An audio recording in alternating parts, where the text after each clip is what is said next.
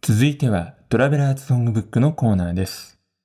このコーナーでは様々な方の旅のエピソードとそれにまつわる楽曲を紹介しています。今夜は長野市のバンドローズカフェのボーカル、そして小学校の先生のお仕事もされています。竹内由美さんからのボイスメッセージ。長野市の長沼地区にまつわる楽曲、桜包みについてお話をいただきました。こんばんは。桜包みを作詞作曲した竹内由美と言います。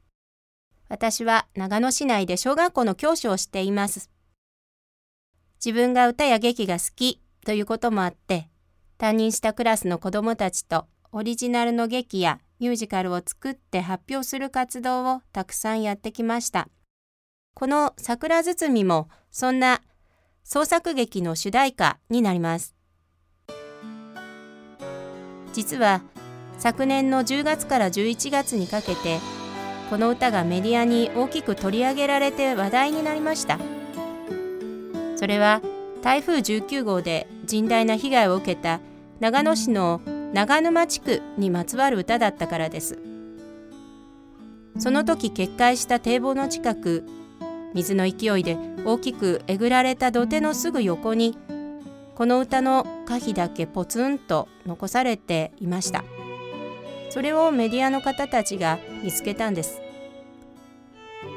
私は数年前長沼小学校に勤めていて当時6年生を担任していました。その年何年もかけて作ってきた新しい堤防通称桜包みが完成する予定でした。そこで6年生の子どもたちと一緒に長沼地区の水害の歴史とその桜包みについて調べることになったのです。調べていくうちにこの地域が昔から水害に悩まされてきたことその都度みんなで力を合わせて村を立て直してきたこと。いつやってくるかわからない水害のためにできるだけの対策をとってきたことなどが分かってきました。この年完成する桜包みも住民の命と財産を未来英語を守りたいという地域の皆さんの強い願いが込められたものでした。その後分かったことをもとに創作劇を作ることになりました。タイトルは「桜包」この劇で伝えたかったことは2つありました。それは困難を乗り越えてきた先人たちの強さや団結力。そして未来を守ろうとする地域の人々の願いでした。実際に体験しなければわからない水害の場面もありましたがその時の様子や村人たちの気持ちを子どもたちは自分たちなりに想像して一生懸命演じていたと思います。けれどその劇を作ってから桜包みが完成してから5年。願い虚しく千曲川は氾濫し長沼地区は歴史に残るような大きな被害を受けてしまいました。この劇を作った子どもたちは全員被災者となりました。まさか本当にこんなことが起こるなんて思ってもいなかったと思います。その当時想像しながら演じていたことが現実となり一体これをどうやって乗り越えていけばいいのか。日々悩み戦っていると思います。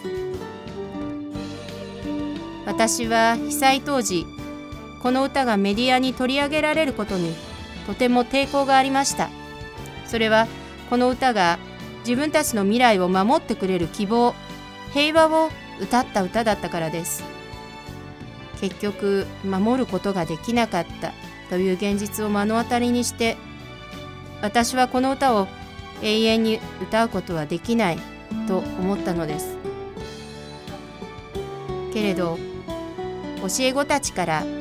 「先生今度は私たちが長沼を守っていきます」「先生この歌があるから私たちはつながることができるんです」自分たちも歴史の途中にいてまだ未来は続いていくんだもんねそういう前向きなメールをもらいこの曲が持つ力をもう一度信じてみようと思いました。その後もたくさんの方から問い合わせをいただきこの歌がたくさんの方に歌われていると聞きました。それもありがたいことですが私はこの歌をまたいつか長沼の人たちに歌ってもらえたらいいなと願っています。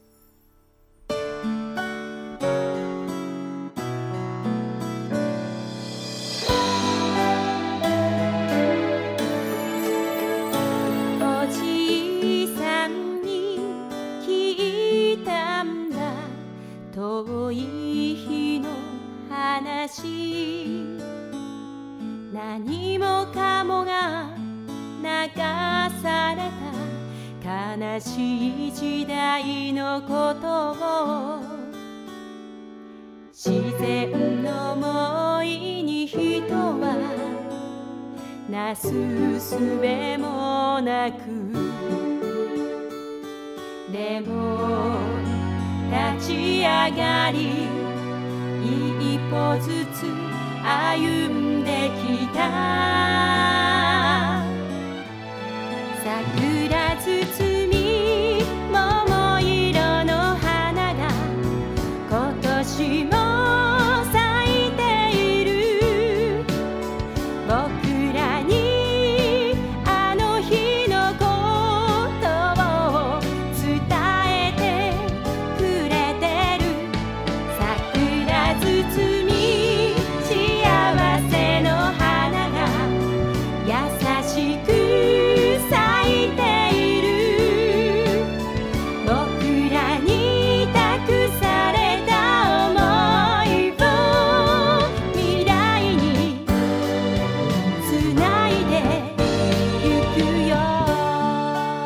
トラベラーズソングブック。今夜のトラベラー竹内由美さんが選んでくれた旅のサウンドトラック。ローズカフェ桜包みでした。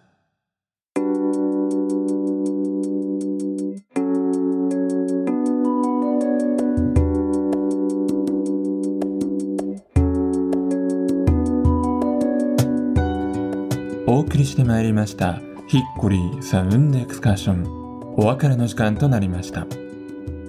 今夜竹内由美さんにお話しいただいた桜包みにまつわる話題や長沼地区の災害状況についてはですね各報道のリンクを番組サイトにも貼っておきますのでぜひそちらもチェックしてみてください。まあそんな情報を見たり読んだりしてですねかつて長沼の子供たちがそうしたように僕も被災地に自分を重ねていろいろと想像してみるわけですがまあどうにもならない事実を認識すればするほどですね。正論とか言葉の文字面だけでは気持ちが動かないようなところが出てきてしまうんですよね。やっぱりこの「桜包」という歌はメロディーとリズムがあるということもとても大事でそれが言葉に置き換えられない部分をカバーして皆さんの心を動かしているんじゃないのかななんて思いました。そして何よりもですね僕個人としての正直な気持ちはローズカフェのユミさんと竹蔵さんこの2人が無事であったということがとにかく一番重要なことで、ま本当にねご自宅の近くまで被害は及んでいたそうなんですけれどもまあお二人に何かあったら僕は友達少ないですからね絶対困りますのでうん。そしてそんな大事な個人同士のつながりというのはきっとそこには他にもたくさんあってそれを揺るがしてしまうのが災害なんだなということを改めて自分事として実感した今夜のお話でした。